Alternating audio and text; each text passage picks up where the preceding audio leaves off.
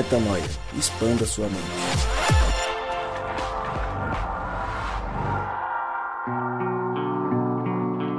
Sim, sim, sim, está no ar mais um podcast Metanoia e nós chegamos ao podcast Metanoia número 283, estreando o ano de 2021. Rodrigo Maciel, rompemos a barreira de 2020, hein? Teve gente que ficou com medo do ano, um ano complicadíssimo, mas aqui estamos para iniciar 2021, salvo engano, nossa sexta temporada seguida de Metanoia, Rodrigão, é isso? Exatamente, sexta temporada e agora a gente mais do que nunca renovado aqui, uma passagem de ano maravilhosa, graças a Deus, tanto para nós quanto para muitos dos nossos ouvintes também. Queria aproveitar para desejar um feliz ano novo para todo mundo que ouve a gente e que de alguma forma já caminha com a gente ou há muito tempo ou que começou a caminhar com a gente agora. Eu quero que você seja é, cheio de paz e de sabedoria e de alegria ao longo desse ano 2021 e que a gente permaneça na companhia uns dos outros aqui para aprender um pouquinho mais sobre quem Deus é e sobre quem nós somos nele.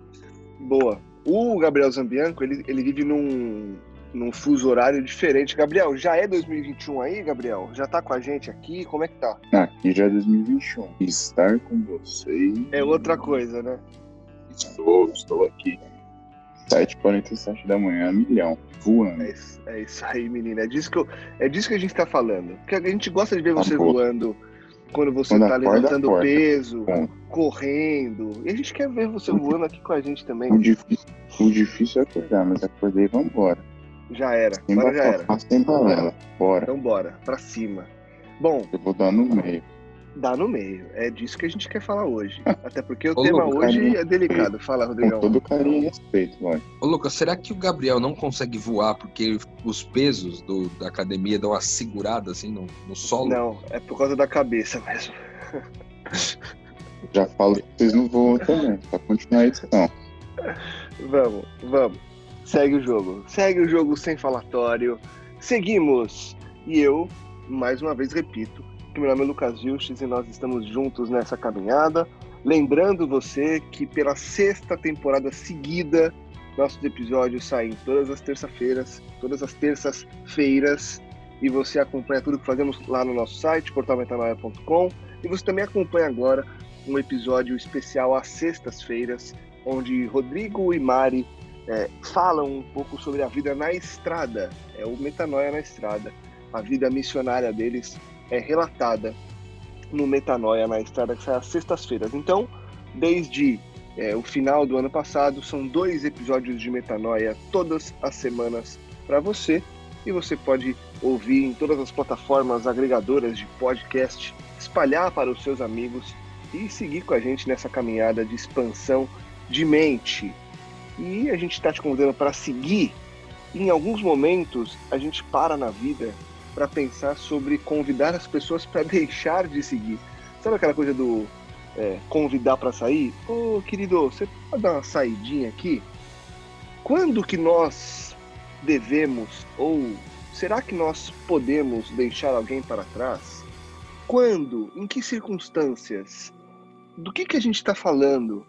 Como é que a gente lida com as opressões das pessoas e até onde nós devemos ir para cuidar e tentar transformá-las como Cristo fazia. Cristo já deixou alguém para trás? Ai, meu Deus do céu, são tantas perguntas. E a gente quer começar o ano respondendo algumas delas para que em 2021 você possa tomar decisões fortes, decisões sérias e decisões pautadas naquilo que o Eterno nos diz. Mas antes de falar sobre o tema, quero ouvir vocês, senhores as frases de abertura de 2021. Oi, eu sou a Mari. E é triste quando você vive fugindo de pessoas tóxicas até que você descobre que a pessoa tóxica é você. Fala galera, aqui é Rodrigo Maciel. Se você for liberto por Cristo, não se escraviza ninguém. Fala galera, aqui é o Gabriel Zambianco. E não fuja de pessoas. Fuja de pessoas que não trabalham sua toxicidade.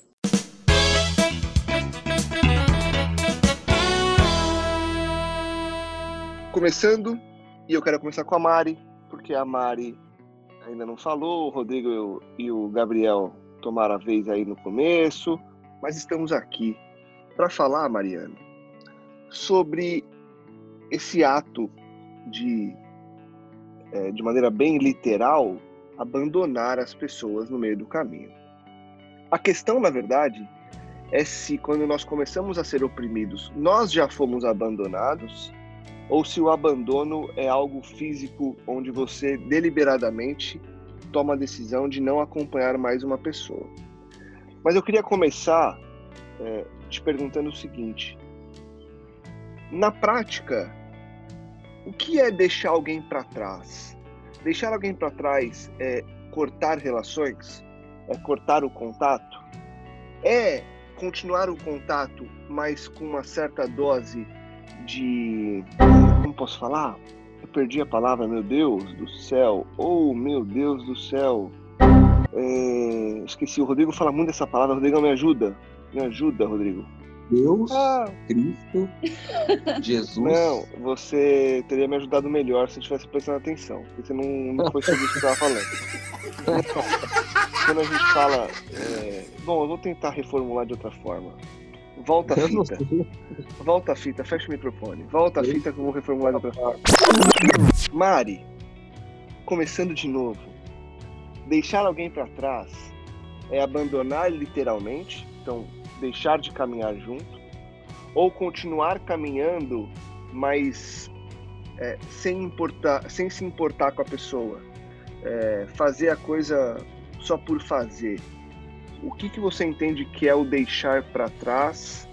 E isso acontece mesmo? A gente vai deixando pessoas para trás ao longo da caminhada?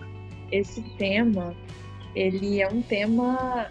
Tem temas no metanoia, né, que a gente se organiza, se organiza no nível profundo, medita, reparte alguma coisa que alguém lida muito bem e tem muito conhecimento para entregar.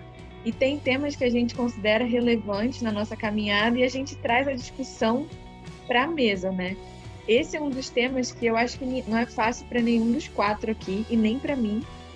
É, com certeza é até uma medida traumática, traumático, né?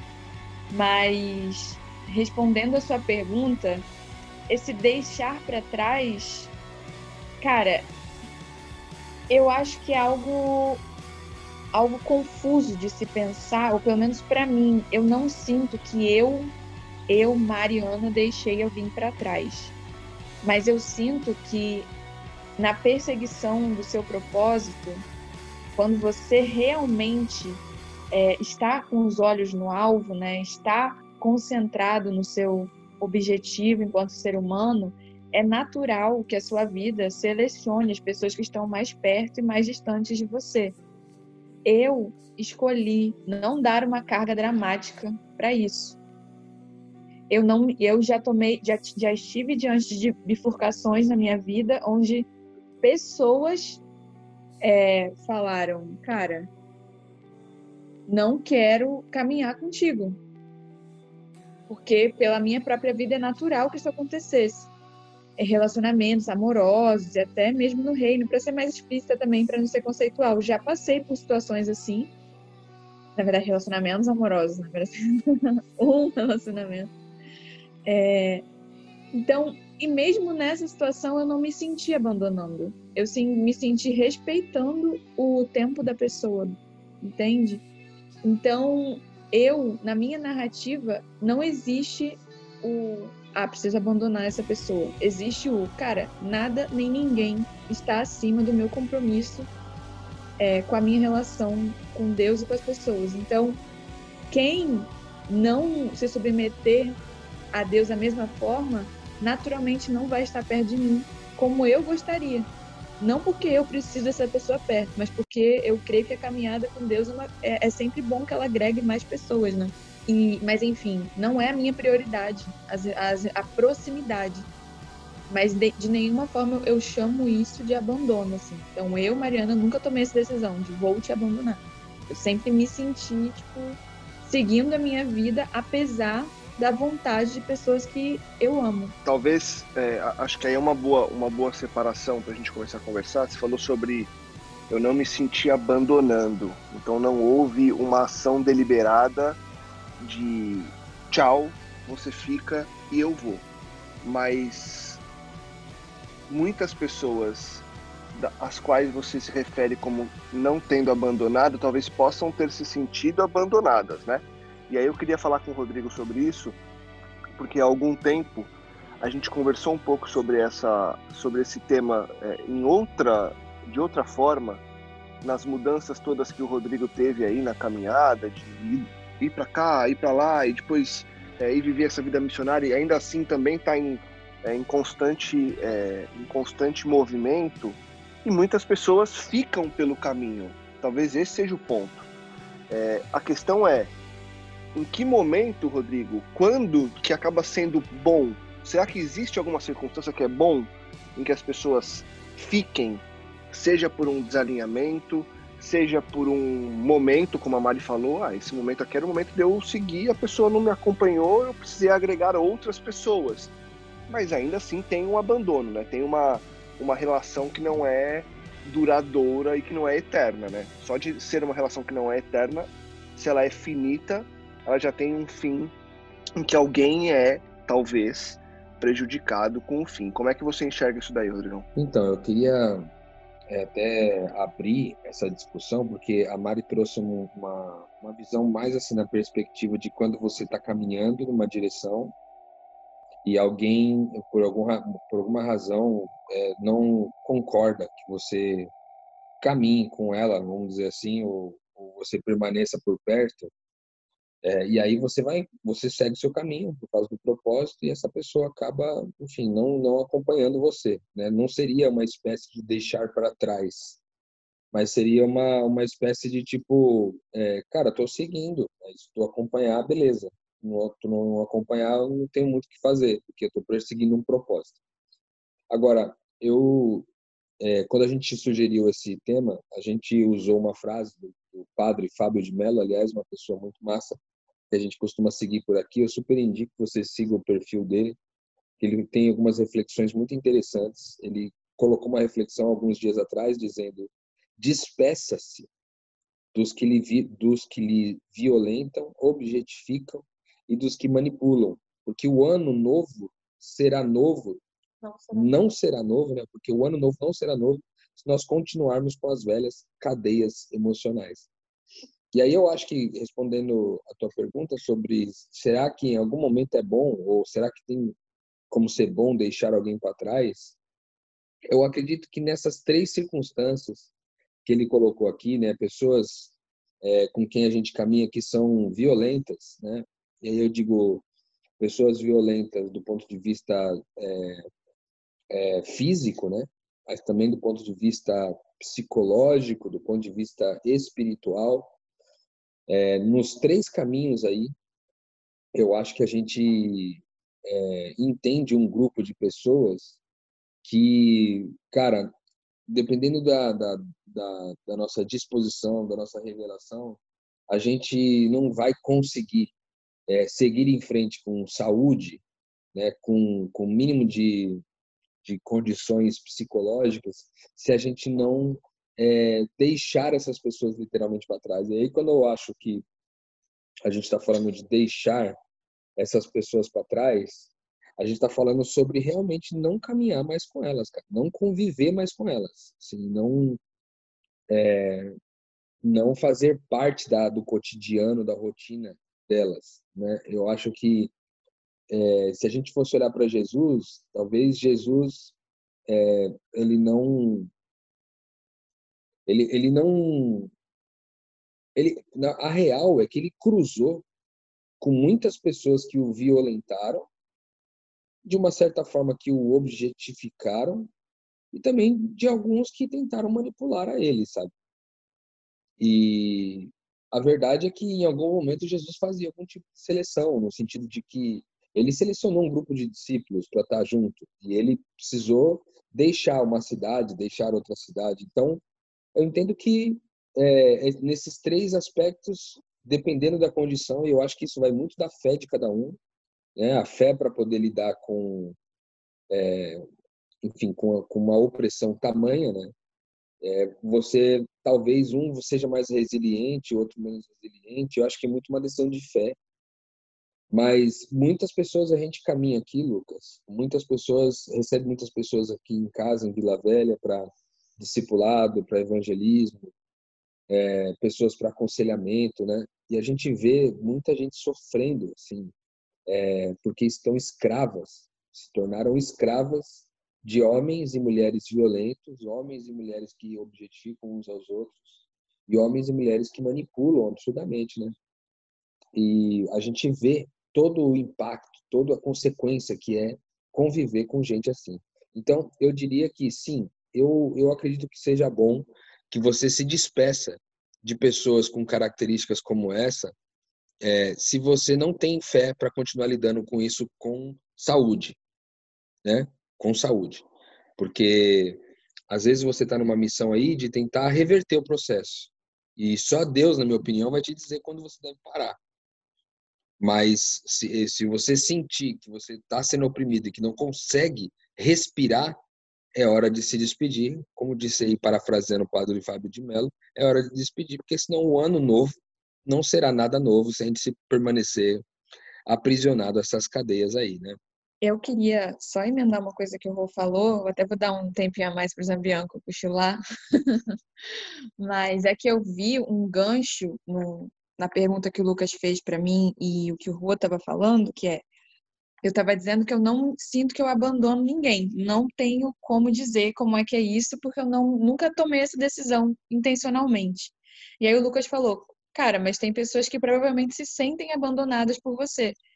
E aí o Rô deu esse panorama de que as situações que podem justificar né, essa decisão são é a questão da violência, da objetificação e da manipulação. E aí, como é que eu queria unir essas coisas?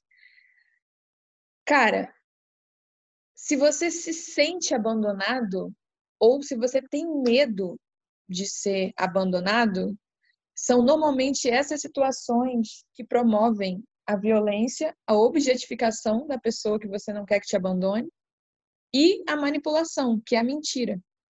Então, a, questão que eu queria trazer é: compete a um cristão reclamar abandono? Porque a real é que na história da nossa igreja, ser abandonada, lidar com certas coisas sozinho em certos momentos, ou lidar com certas coisas, é parte da jornada de todos, todos, do nosso mestre, dos nossos líderes. E eu não sei aonde, ou se é por falta de conhecimento bíblico ou de ou qualquer outro motivo, que existe sim essa tendência de personalizar a nossa relação com Deus de modo que em, pessoas, né? De modo que nunca aconteceu isso na tradição da igreja. Se você pegar os escritos de Paulo, Cara, a tarefa dele com uma comunidade era ficar de um ano e meio a três anos, dando a vida ali. E depois ele talvez nunca mais visse aquelas pessoas, mandava uma carta.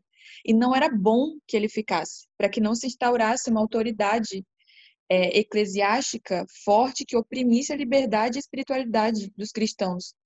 Sendo que a vontade de Deus sempre foi a horizontalidade. Então, na história da igreja, já começou com Jesus, é sempre sobre lançar uma semente potente e enviar na média de três anos, que foi o que Jesus fez. Então, existe uma pretensão aqui, até no nosso campo do reino, né, de vivência, como se a gente tivesse, o reino de Deus fosse um clube onde a gente vai encontrar amigos que nunca vão nos abandonar. E a gente vai nunca mais vai lidar com nossos problemas sozinhos, porque agora a gente encontrou pessoas que amam, sabe?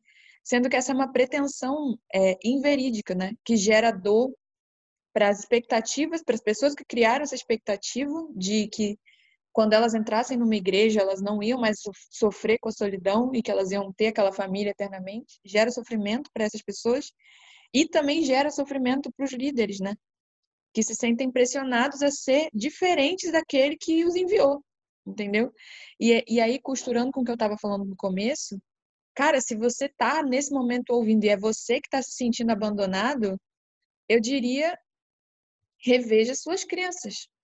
Porque se esse, se esse sentimento crescer dentro de você, a chance de você agir com violência, a chance de você estar objetificando uma pessoa ao seu prazer, né? E a chance de você manipular alguém para que essa pessoa fique na sua vida, tratar ela bastante bem, evitar falar de temas complexos, matar essa relação por esterilidade é muito grande. Até também atrair, atrair pessoas com o mesmo perfil, né? Gente que com essa mentalidade de constante, tipo assim, ah, eu fui abandonado, eu fui largado, eu fui deixado para trás, em geral, essas pessoas também vão atrair pessoas que manipulam, que objetificam, né? A mesma forma que vira um ciclo, é. Vira um ciclo e tudo, dos dois lados. Né? Tudo começa na crença de que você pode ser abandonado e não que todos nós temos uma fidelidade a uma pessoa que deu a vida por nós.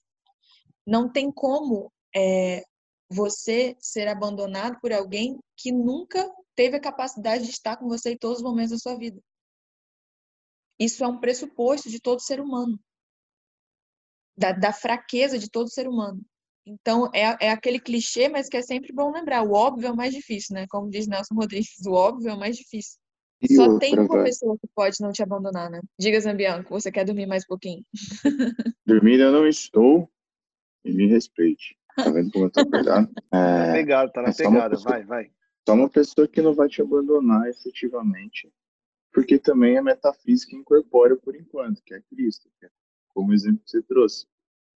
É, quando a gente trouxe o tema, eu fiquei pensando exatamente nisso, sabe?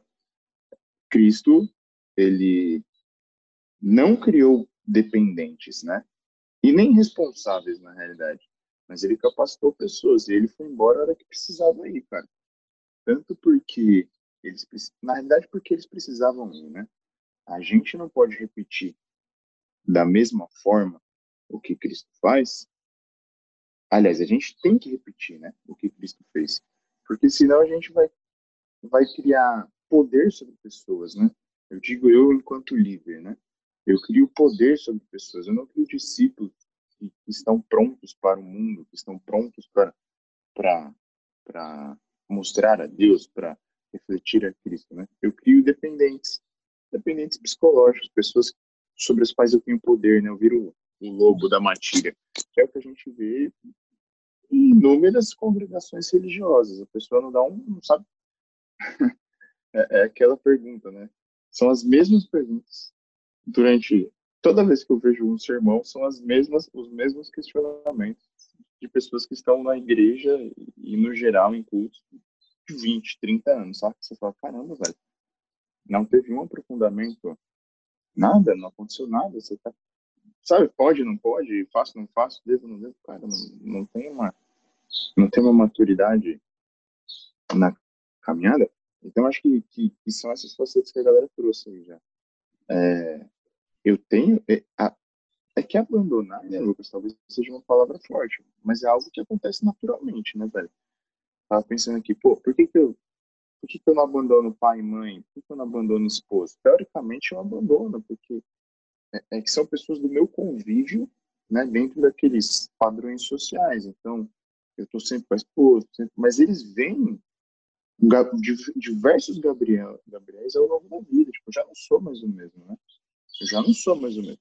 É que o tipo de vínculo que a gente tem acaba que a gente que a gente convive durante mais tempo. Mas, por exemplo, seria saudável? Não, enfim, talvez seja outra discussão.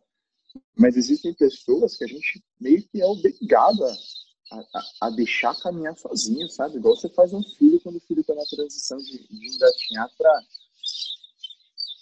Deixa só essa, essa revoada aqui passar, passou.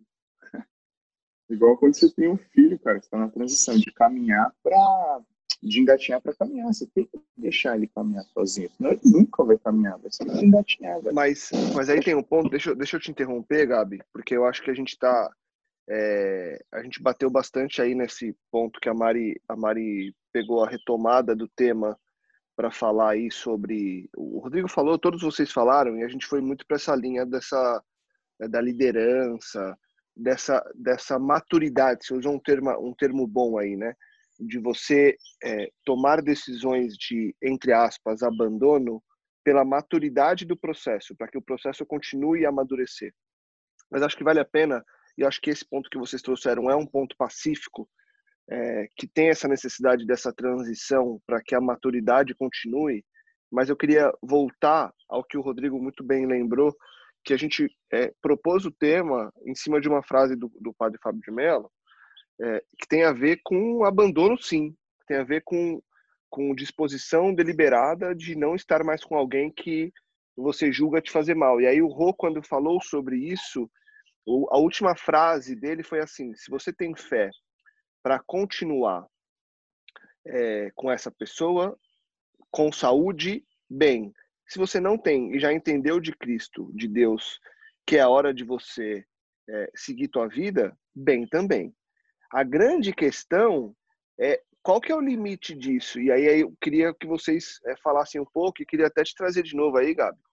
Porque assim, vamos lá, é, a gente pode trazer vários exemplos, mas quantas pessoas não escolhem pedir demissão de um trabalho, por exemplo, porque o chefe é uma pessoa tóxica.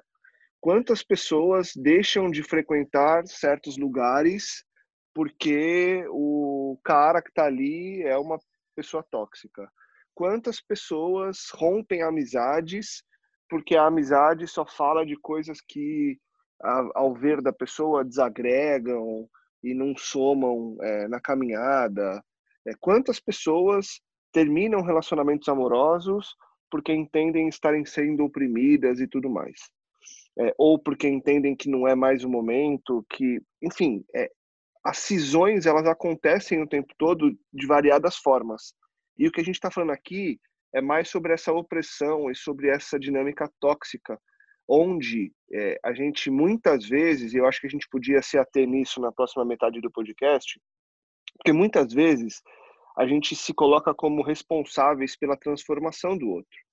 Então, você tem alguém que é, é uma pessoa que tem se, se mostrado ruim, talvez, e você se coloca como responsável por transformar, por ser o Cristo, por falar do reino, por tentar mudar aquela pessoa. E aí a minha pergunta, Gabi, é na tua visão, até que ponto que isso vai? Você tem ido até que ponto com as pessoas que você julga que são, é, que tem esse perfil? É um colega que Esse é dessa é, forma. Essa é a palavra, mano. Essa é, é, é isso, é responsabilidade. Eu ia chegar nesse ponto, cara. Porque eu tô ligado, eu te conheço. Assim, eu sei que você assume muitas vezes uma responsabilidade além, né? Além do que a sua própria saúde te preserva, né? Do que a sua própria saúde te amaria. Você acaba se sobrecarregando. Agora, a questão é, responsabilidade é uma palavra. E o limite dessa responsabilidade é que você mantenha a sanidade mental para continuar refletindo e mostrando quem Cristo é. Porque a gente não é responsável pela totalidade da vida das pessoas ou das outras pessoas, sabe? É, é, de novo, exemplo de Cristo é sempre perfeito, né, cara? Ah, você quer me seguir? Então vende tudo e me segue. Não vai vender? Então tá. Então não precisa seguir. Você entende? E aí quando a gente quer, quando a gente traz para os nossos relacionamentos, às vezes a gente confunde achando que, que, cara, Deus só me deixou paz. Deus me deixou paz e segurança, entendeu? Eu vou assumindo algumas responsabilidades, né? E aí por por por assunção minha, porque eu quero, mas Deus me deixou paz e paz e segurança. Segurança de que eu posso confiar, segurança de que eu dependo segurança que eu dependo só só da misericórdia dele, sabe? E a gente não precisa se obrigar a estar com pessoas e, por consequência, gerar toxicidade, sermos tóxicos para elas, porque elas é, é, é, dependem, né? Pessoas acabam dependendo. Então, ah, eu sou, um, eu sou um patrão muito bom, né? Eu me baseio aqui por, por um entendimento cristão. Não, vou dar mais uma chance. Não, vou dar mais uma chance. Não, eu dou mais uma chance. Ah, não posso porque, pô, tem família, porque tem isso. Porque tem, sempre vão existir diversas questões que não me dizem respeito. E muitas vezes eu estou, estou sim atrapalhando o caminhar de Cristo. Estou sim atrapalhando os planos de Cristo para essa pessoa. Cristo, a gente fala, é, não dá o peixe, ensina a pescar. Por que, que, por que, que eu levo uma carga além? Né? Por que, que eu quero levar uma carga além? Quando na realidade, ô Lucas, é aquilo entender a Cristo é entender que ele é amor, que ele é bondade, mas que ele também é misericórdia, que ele também é justiça, sabe? Eu não preciso fugir, né? de limites éticos e morais. Eu não preciso me obrigar a caminhar e ser improdutivo. Tipo, se eu olhar no. É que a gente costuma.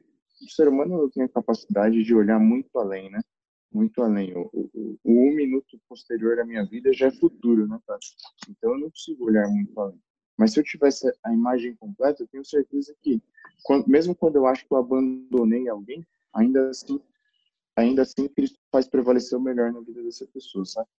Então, assim, acho que a gente tem que, lógico que é muito subjetivo entender e descobrir o quando, né? Quando eu abandono, quando, até onde vai a minha responsabilidade. Mas eu também não posso ter medo, cara. Não posso ter medo e, e me escravizar, escravizar outra pessoa, enfim. É, o Rodrigo mandou, o Rodrigo mandou uma frase aí no, no nosso grupo de, de conteúdo é, e, que é, e que é uma reflexão complementar que é muito interessante, né? Porque a frase fala sobre todos sermos tóxicos e que não dá para fugir de pessoas tóxicas uma vez que todos são tóxicos em algum nível e que o, a grande questão é fugir das pessoas que não trabalham as suas toxicidades, né? É, é por aí, Mari, porque de novo, né? Eu acho que para mim o, o, a grande resposta dessa desse podcast, é, usando aí de novo, né? O input da frase lá do, do padre Fábio de Mello e mais as, o, o, o que a gente vem colocando de insights aqui, é justamente a gente entender como que cada um vai encontrar o seu limite e como que a gente julga, né? Porque, por exemplo, aí nessa, usando como base agora essa frase para te, te, passar a palavra, Mari, é, como que eu sei que uma pessoa não trabalha? Por quanto tempo essa pessoa é, é, é uma percepção, obviamente, vai ser muito pessoal, né? E eu estou falando isso pensando em, em, situações que eu vivo. Eu estou falando isso pensando em decisões que eu preciso tomar. Eu, Lucas, é, e eu não estou aqui buscando resposta de vocês, porque eu já sei as decisões que eu preciso tomar, porque eu já entendi. Só que eu também não quero colocar a minha visão como uma visão, olha, façam assim, aguentem por tanto tempo.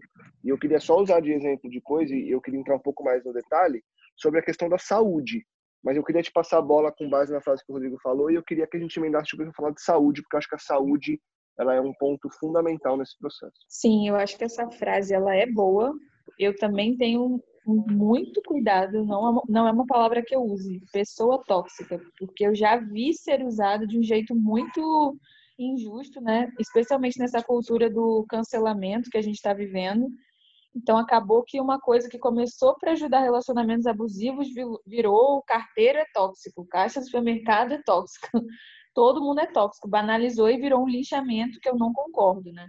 Mas a primeira, a, a segunda e a segunda frase, a segunda parte da frase, né, que é você tem que encontrar pessoas que estejam comprometidas em acabar com a sua toxicidade ou, enfim, reverter isso. É realmente complicado, como você falou, porque isso implica um julgamento e e eu creio muito que não é sobre o que a pessoa é, faz, né? Mas é sobre o Deus que está comprometido em fazê-la como Cristo. Então, eu não tenho como, muito como crivar um trabalho que às vezes eu não estou vendo, mas Deus está trabalhando né, no silêncio. Mas voltando à questão do padre Fábio de Mello, um crivo, né, que eu ouvi essa semana, é através do Ed René, eu estava até conversando comigo sobre isso. Cara, se tem um crivo bom, é esse crivo. Vamos voltar para ele. O crivo chama novidade, frutos do Espírito. Fruto, o fruto do Espírito, né, como alguns falam no singular.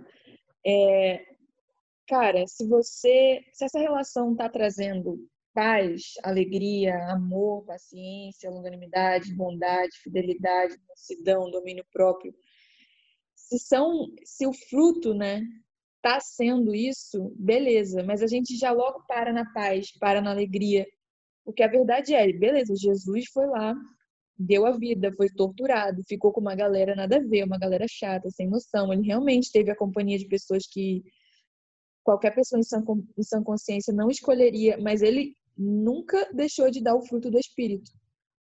E ele deu conta de dar o fruto do Espírito. Então, o que eu queria falar é até com base no livro que eu estou lendo, que eu não lembro o nome do autor agora, mas ele, o eixo do livro é boa parte do sofrimento se, se se consolida pela nossa incapacidade de, tipo assim, sair da situação e nos observar vivendo.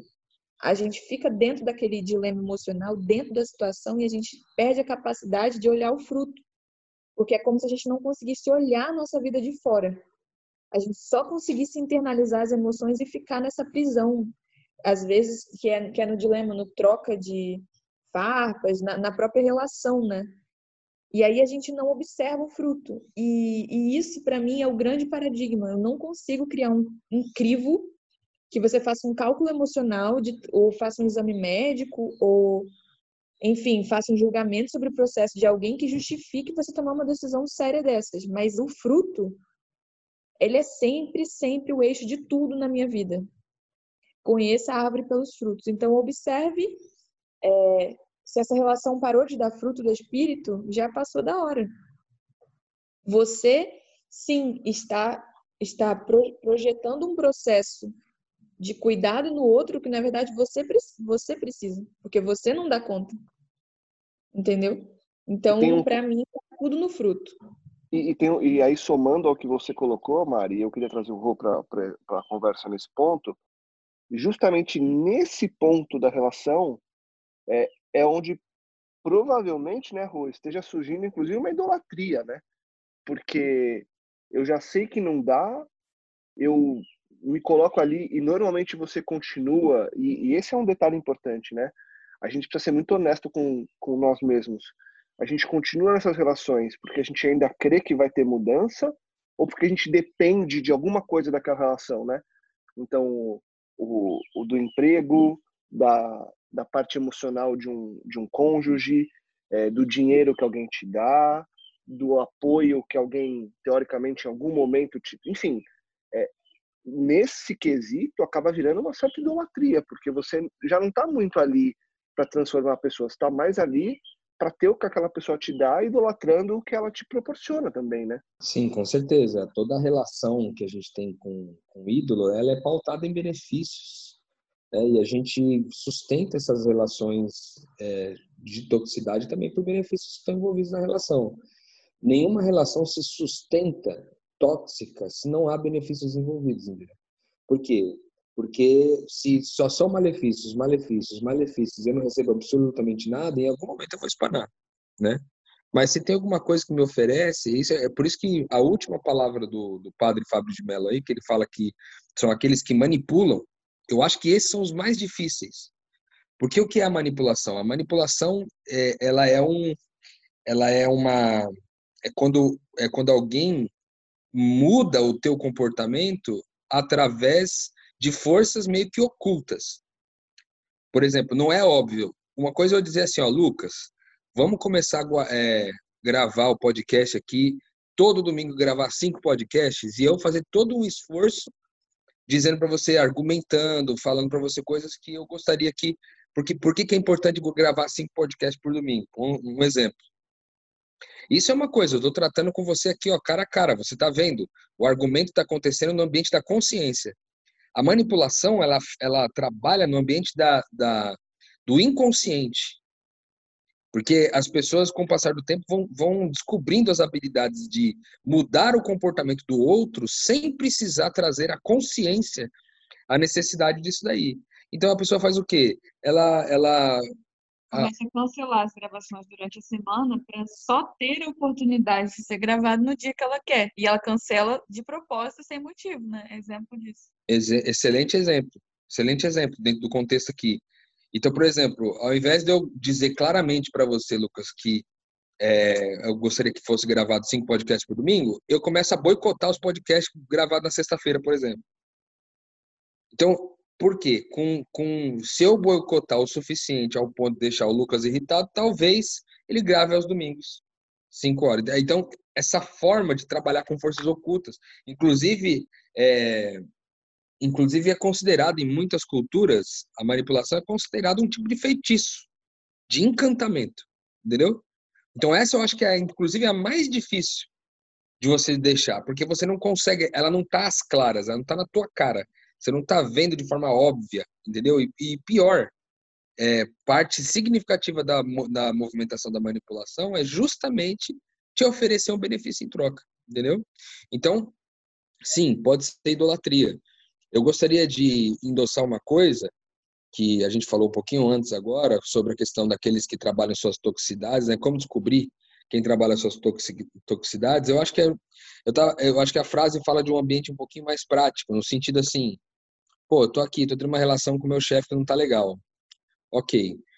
É, meu chefe sabe, porque eu já, eu já posicionei ele sobre isso. Ele sabe das coisas que eu acho que são agressivas, são violentas, são manipulações da parte dele. E ele reconhece isso e fala, cara, estou trabalhando isso aqui. E você percebe que ele faz um esforço para poder trabalhar cada uma dessas áreas. Eu acho que isso pode aumentar um pouco tua resiliência no processo, se você entende, se você crê que você deve ficar por lá, né?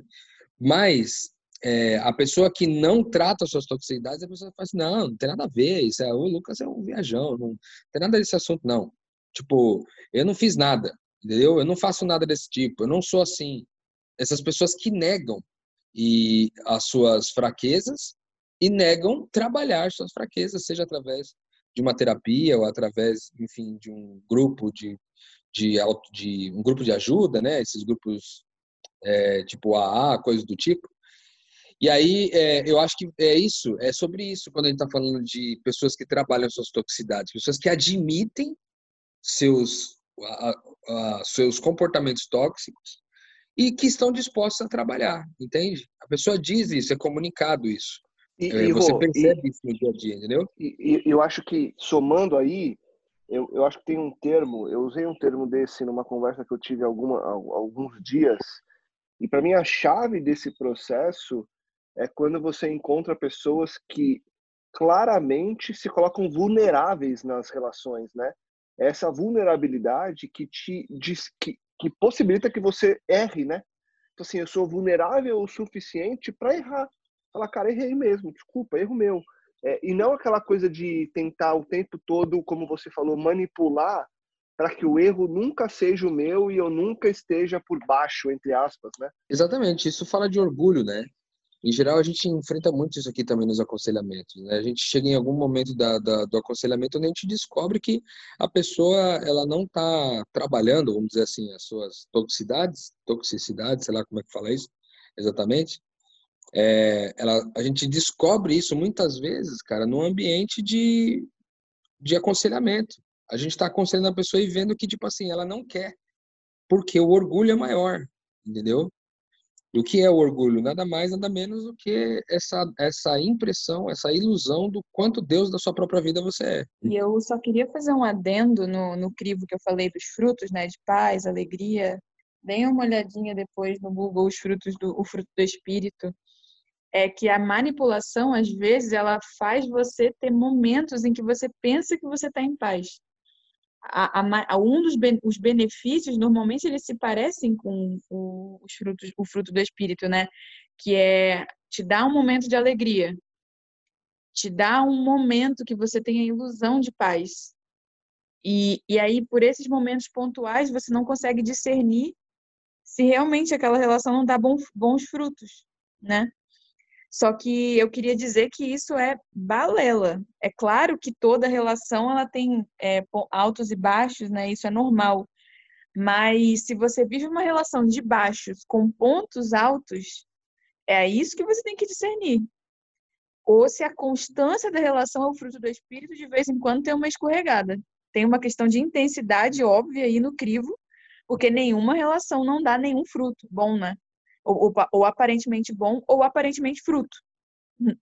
Então, explicar que essa questão pontual não diz respeito à relação como um todo, né? É a constância do que acontece que define a relação.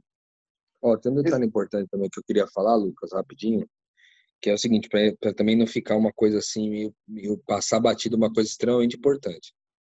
É, o que a gente também vê aqui nos nossos aconselhamentos muitas vezes a pessoa também, o que ela tá, o, a, o comportamento do outro que incomoda ela, muitas vezes, é, que ela inclusive classifica como tóxico, muitas vezes é a pessoa não fazer a vontade dela sobre alguma coisa, entendeu?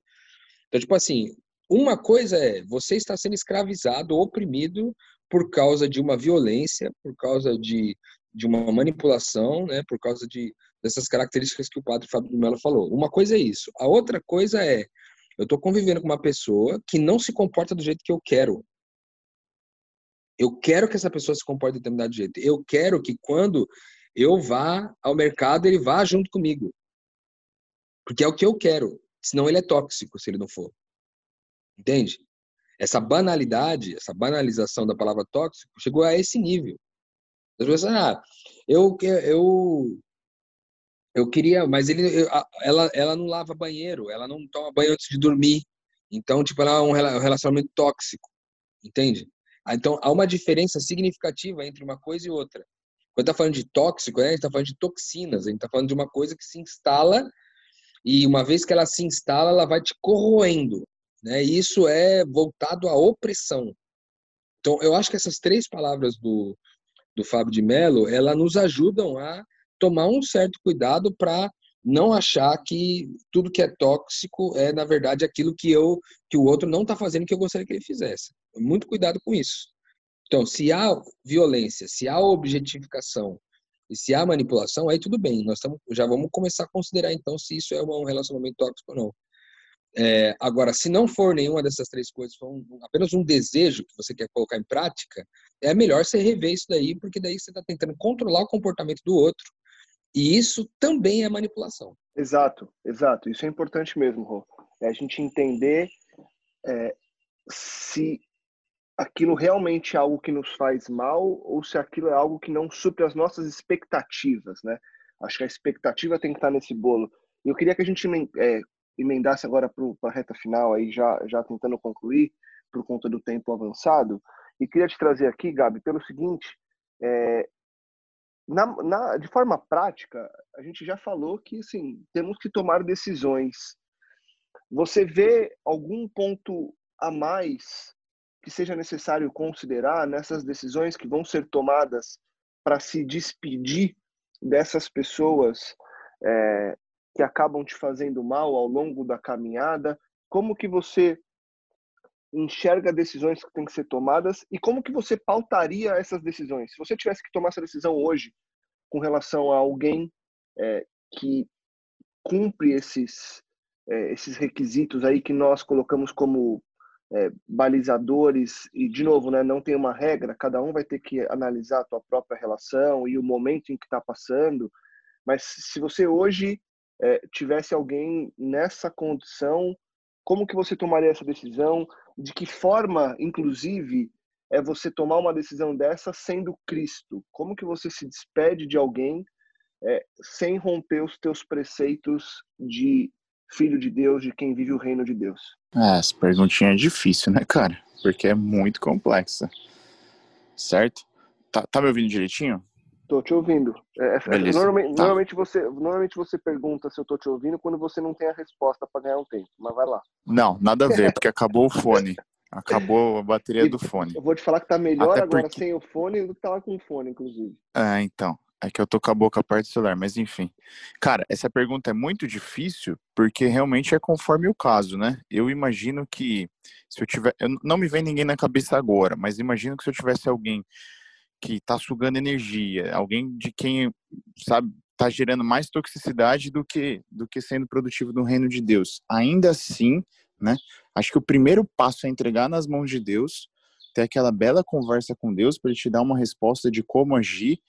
Porque em alguns casos, Lucas, acho que a relação tem que ser cortada de forma abrupta mesmo, sabe? Você tem que acabou, não tem que falar e de repente esse, de repente esse abismo que vai se criar vai ser o suficiente, vai ser a força motriz suficiente para gerar, para começar a, a, te tirar dessa para começar a tirar a pessoa dessa situação complicada, enfim, seja ela qual for, ou você, entendeu? Agora existem situações, existem pessoas que exatamente para que você não roube a luz de quem Deus é, para que você não seja de qualquer forma injusto, para que você continue a propagar a propagar o amor de Deus, acho que essa transição ela vai se dando de forma pontual, entendeu? A gente, a gente não é responsável no sentido não somos os salvadores de ninguém, né? Só Cristo é o salvador, só Cristo é aquele que salva, mas a gente tem um a gente se guia pelo amor de Deus, né, cara? Eu não posso simplesmente parar de alimentar uma pessoa quando eu poderia ir eu poderia ir ao, aos poucos deixando de administrar aquele alimento, né?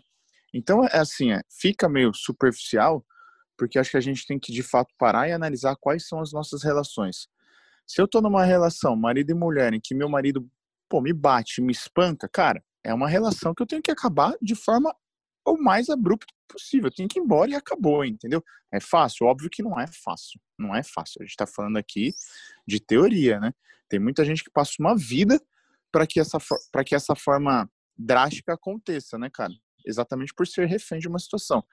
Agora, existem relações que, pô, e, e, e eu acredito, Lucas, que existem pessoas que eu acabo caminhando durante anos a fio, só que vai mudando o tipo de dependência que essa pessoa tem de mim, né? O tipo de influência que eu tenho sobre essa pessoa também, cara. Então é bem subjetivo, mas acho que o primeiro passo e o que é certeiro, que tem que ser dado, é óbvio, depois que você identifica, é conversar com Deus e Deus vai colocar a paz no seu coração de que forma isso tem que acontecer, cara. Porque assim, a gente querer querer cobrir todos os pontos também não vai ter como, cara. Não vai ter como. Então é deixar o agir de Deus acontecer mesmo. Boa. É o que você falou, tem horas e horas, né?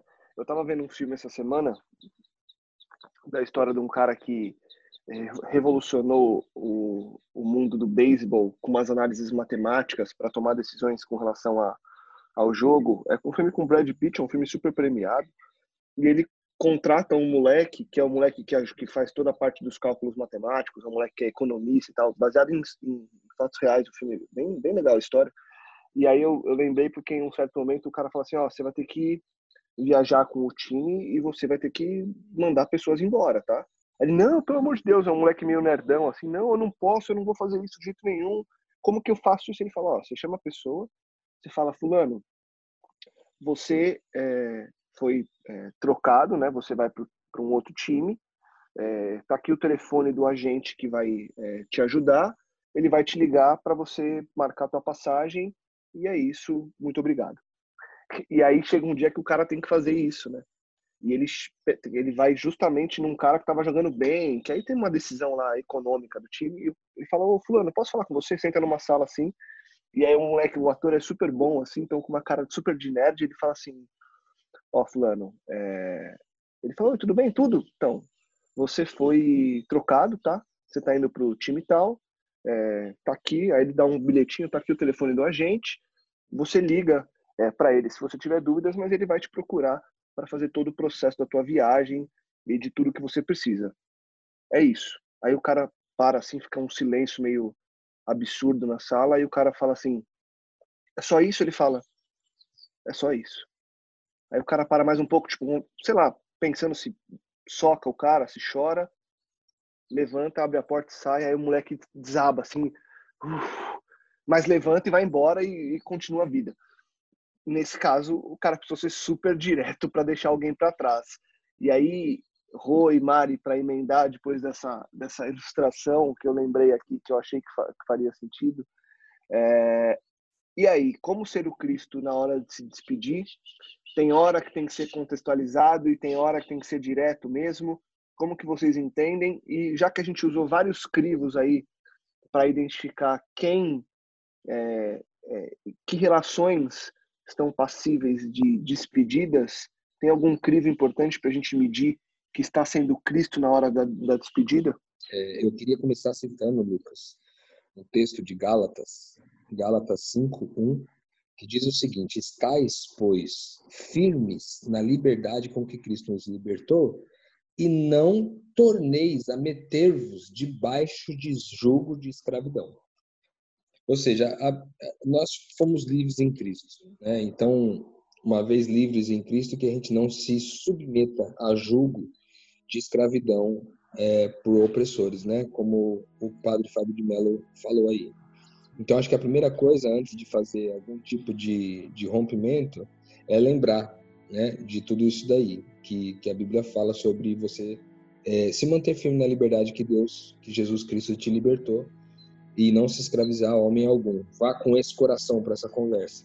Eu acho que a segunda a segunda coisa que eu acho que pode ser feita numa conversa, se essa conversa for possível, porque às vezes não é possível uma conversa, né? Tem o contexto de violência é tão sinistro que pode, inclusive, colocar tua vida em risco. E Eu acho que existem esses casos, mas se é possível uma conversa, eu acho que é uma coisa muito importante, extremamente importante, talvez a coisa mais importante a você fazer é nessa conversa você garantir que toda a verdade seja colocada à mesa. Né? A gente sempre diz aqui o seguinte, que toda desconciliação, toda inimizade, todo conflito que gera rompimento, em geral, ele está amparado numa mentira, né?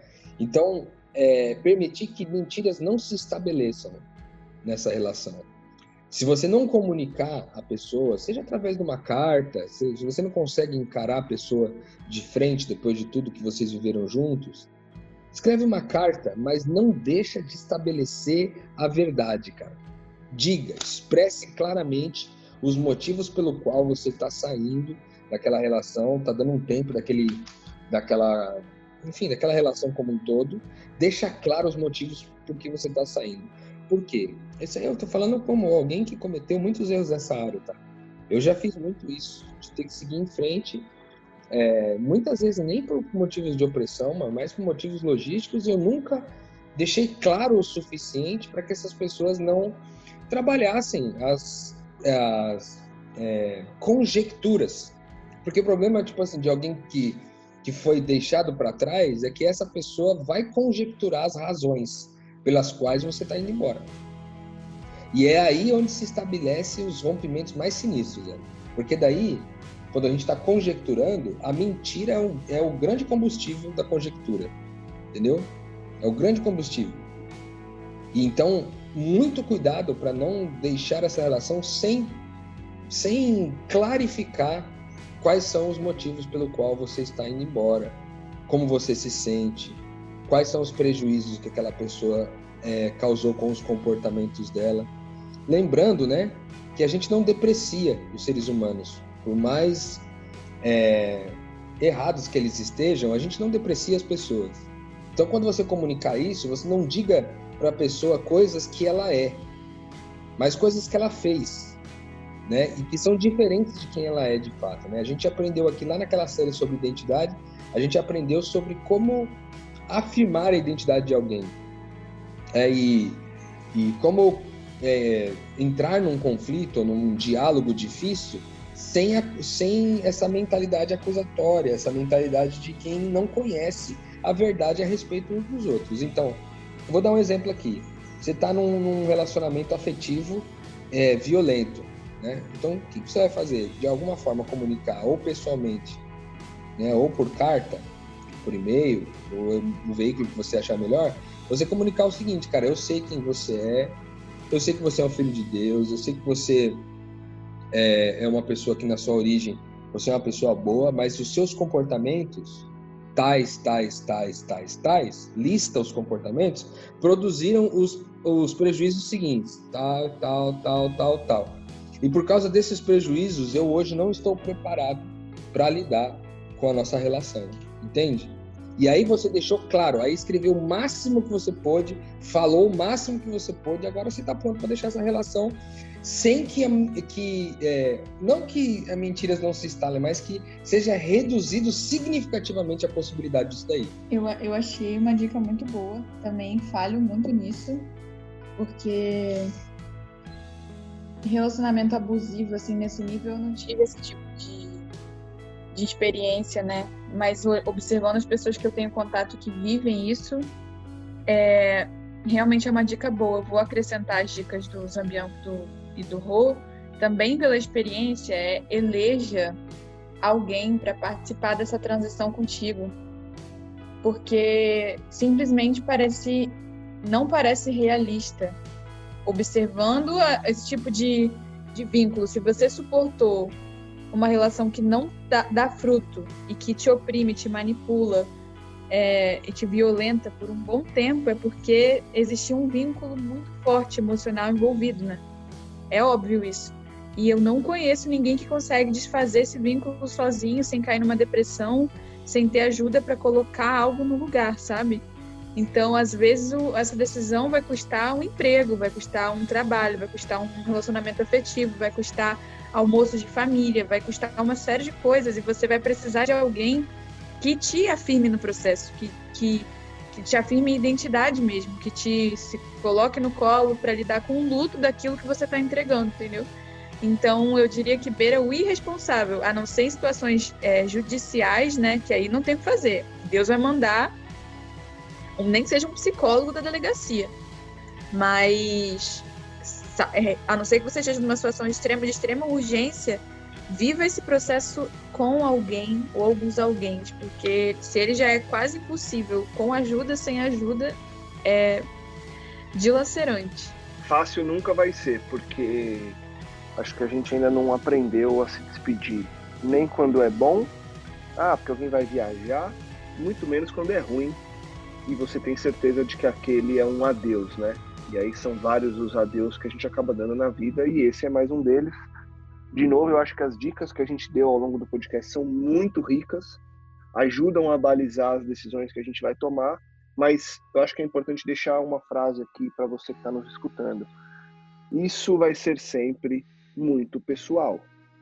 Não adianta você colocar as dicas que a gente deu como uma equação matemática em que você substitui o x e o y que a gente colocou aqui pela tua situação e se der positivo você faz, se der negativo você não faz de novo, é, como todos falaram ao longo do podcast, vai ser sempre algo muito pessoal. Mas, apesar de ser subjetivo, alguns pontos objetivos que nós citamos aqui podem te ajudar a balizar a tua decisão para que você tenha uma vida saudável e relações que você consiga continuar sendo Cristo, porque a gente também citou sobre a Mari falou e eu queria usar essa frase aqui para também encerrar a Mari falou assim em um momento do podcast: a gente quer sempre somar pessoas no reino de Deus. Isso eu não tenho dúvida. Só que a gente não tem capacidade, enquanto ser humano, de ter relações infinitas, né? Infelizmente, a gente não tem tempo. Então, às vezes, você precisa realmente é, trocar o espaço de um por outro, porque não cabe todo mundo, infelizmente. Não dá, não dá. Pessoas vão ficando para que outras sejam agregadas. E se você está ocupando um espaço que é, deveria é, ser frutífero, e aí usando a metáfora do fruto do Espírito, é, você precisa tomar uma decisão urgente, porque é, existem frutos esperando para serem, para nascerem de relações que vão ser frutificantes, né? Mas é isso. Espero que a gente tenha te ajudado, que você consiga tomar decisões mais em paz e que a paz reine em todas as relações que você tem. Obrigado, Mari, Rua e Gabi. Obrigado a você que nos escuta. Que 2021 seja assim um ano onde as despedidas frutifiquem coisas boas e que você tenha condição de ter relações positivas e de sempre ser o Cristo durante, no, no início, durante e também nos encerramentos que se façam necessários. A gente segue firme e forte aqui e que seja um ano de muita honra e glória a Deus e que nós tenhamos forças para seguirmos juntos Obrigado por, pelo, por esse início de ano e que venham muitas coisas boas por aí. Metanoia, expanda a sua mente. Eu quase terminei sem dizer para você compartilhar e ajudar que mais pessoas possam expandir a mente. Agora sim, Metanoia, expanda a sua mente.